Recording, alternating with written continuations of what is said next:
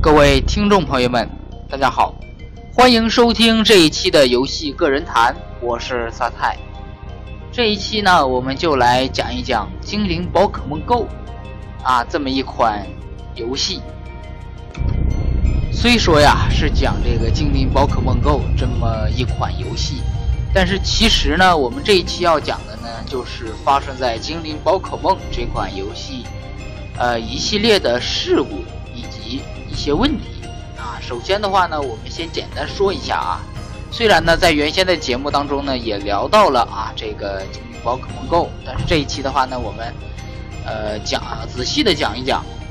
那这个《精灵宝可梦 Go》是由任天堂开发的一款手机游戏啊，并且呢和谷歌谷歌啊达达成了这个战略合作啊，提供这个呃一系列的技术支持啊。游戏呢以这种现实增强的 AR 技术啊，这个宠物养成对战的 RPG 手游啊，该作呢由二零。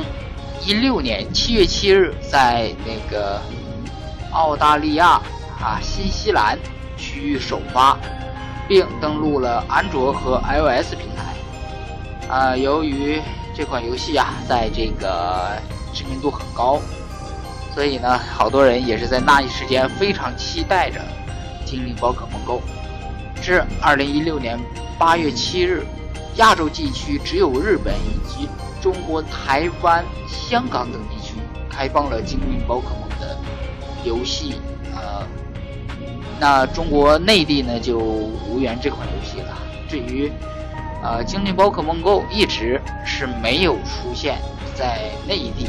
第一点是第一个，首先，任天堂和谷歌达成合作，那在中国大陆呢，那就有这么一个问题，中国。呃，貌似用谷歌的人很少啊。虽然咱们都用这个安卓手机啊，但是呢，由于我们国内的这个安卓手机呢，都是被各大厂商进行这个优化过的啊，就是谷歌的一些东西呢，它没有啊，所以呢，这也是造成第一点。第二点，由于是谷歌退出了中国市场啊，也就导致这款游戏没办法合作啊。啊，首先呢。啊，首先啊，这个《精灵宝可梦 Go》啊，它是以这个呃现实中的这个 AR 技术进行实现的，那自然也是需要这个真实场景。那谷歌地图啊，自然派上了用场。那对于国内来说，嗯，貌似没有谷歌地图是吧？这么一个比较比较神奇的网站啊，中国是用不上，对吧？所以这也是导致《精灵宝可梦 Go》一直没有在大陆出现。这个原因，那么其实啊，关于精灵宝可梦 Go，本人呢还是比较不错的，甚至呢就是，呃比较火的时候啊，本人呢也是特地啊这个坐飞机去日本玩了一下，感觉还不错。但是啊，俗话说得好啊，这个游戏火了啊，自然就会出现很多很多问题。那么有一句话说得好嘛，是吧？林子大了，什么鸟都有。那当一款东西，确切的说，就是我们这款游戏《精灵宝可梦 Go》成为了一种，呃，手机游戏的一个狂潮，甚至成为了一种社会现象的同时，自然好多问题就出现了。由于《精灵宝可梦 Go》是根据真实地图进行运算，然后刷新道馆呐，以及这个精灵的这么一款游戏，自然玩家为了得到自己心爱的。啊，宝可梦自然就会去各种各样的地方。这个呢，也是啊，在当初的这个，呃，好多人说嘛，是吧？游戏啊，不光可以宅在家里，也可以出去玩，对吧？啊，精灵宝可梦啊，这个精灵宝可梦 Go 啊，确实做到了。但是出去了，啊，你的事情就多了。那么，我们就说几个关于精灵宝可梦一系列游戏的事故。对我们来说呀，这个 AR 游戏确实很有趣，因为这类型这类型的游戏在手机游戏当中呢，还算是小小众类型的。那精灵宝可梦的推出呢，啊，也也让啊这个类型游戏啊推出了一系列的啊事情。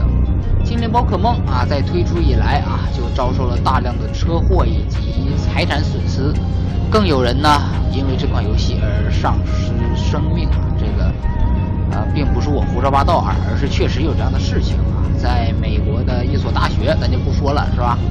啊研究人员因为啊他这个这个一一个研究人员啊说。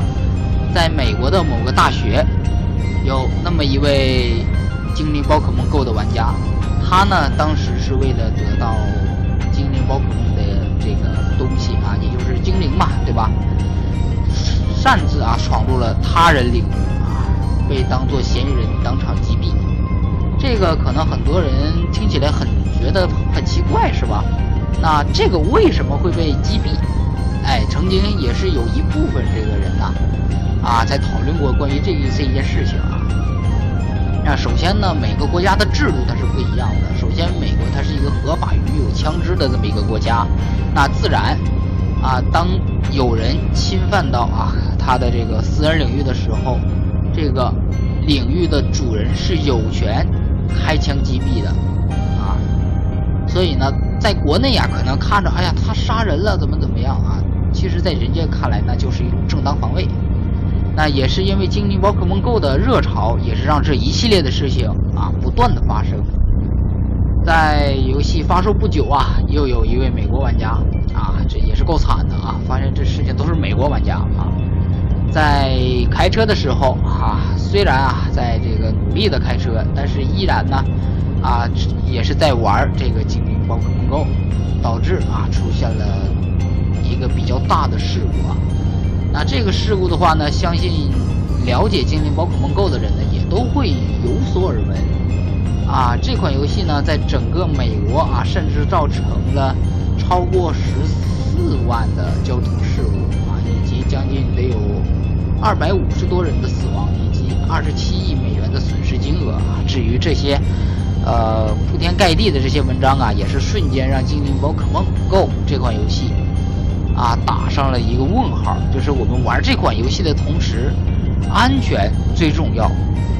那么，游戏和现实到底能不能结合在一起？这也是好多游戏的啊，一些游戏的什么专家吧啊，屁专家是不是啊？反正那些专家说的一些问题。很多人表示，游戏是虚拟的，它就应该在虚拟的这个环境当中。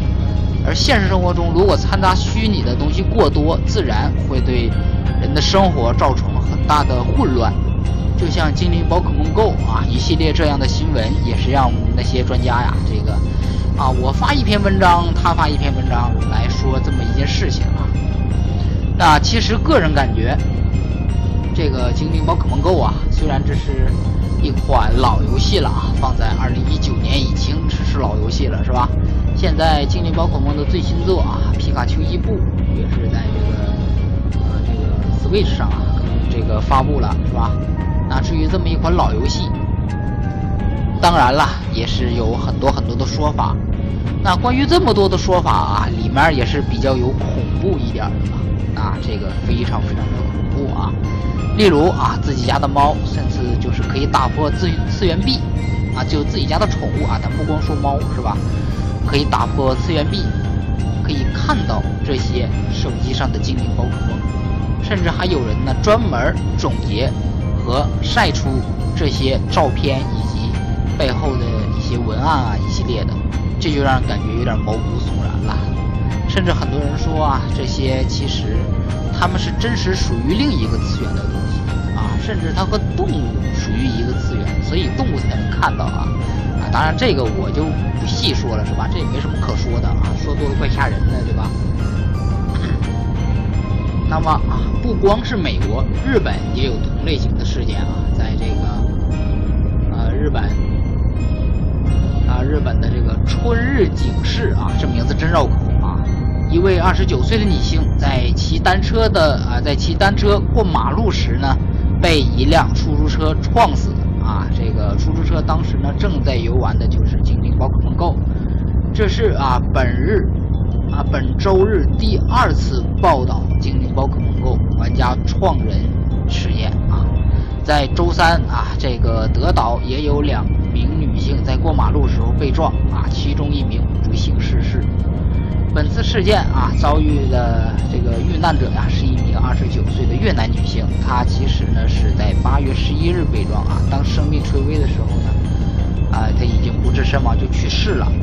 那么据这个肇事司机啊，一位二十六岁的公司职员，被捕之后承认啊，他在玩精灵宝可梦 GO。没有看清楚前面的这个这个人，导致啊出现了这一类的事故啊可以说啊就是啊开车就是这款游戏上市之后呢，除了开车不喝酒之外，还有就是开车别玩游戏啊。话说这个日本的这个新闻呐，其实我感觉有点意思啊。你发现这里两起撞车事故怎么撞死的都是女人呢，是吧？貌似日本人对女人貌似挺狠的，对吧？啊，那说了这么多啊，这么多的事件，那也是让想要玩精灵宝可梦的一些中国玩家觉得，是不是因为这些理由啊，导致了精灵宝可梦 GO 在中国大陆无法实行？当然了，这种想法不是空穴来风。有了这些的案例呢，玩家自然会想象或者是关联自己的想法来想出一些问题。那二零一九年一直从二零一九、二零一六年到二零一九年之间啊，并没有说啊，并没有说哪个传闻说要真正的精灵宝可梦 GO 来到中国大陆啊，也确实是比较的惨啊啊，当然也不算惨吧。从某种这些事件上来事件上来看呢，我们还是安全的，对吧？从安全的角度来考虑，我们呃不玩这款游戏是幸运的啊，但是陈喜欢啊认饭的以及这个喜欢宝可梦的表示这是个遗憾。那么啊这一期的节目呢，我们就聊到这里啊，聊了一些关于精灵宝可梦 GO 的一些事物。那如果觉得节目不错的话呢，不妨加我们的这个游戏个人谈的微信公众号。如果有什么要和我讨论的，可以在蜻蜓 FM 的这个音频的评论处啊告诉我。我们下期节目再见，拜拜。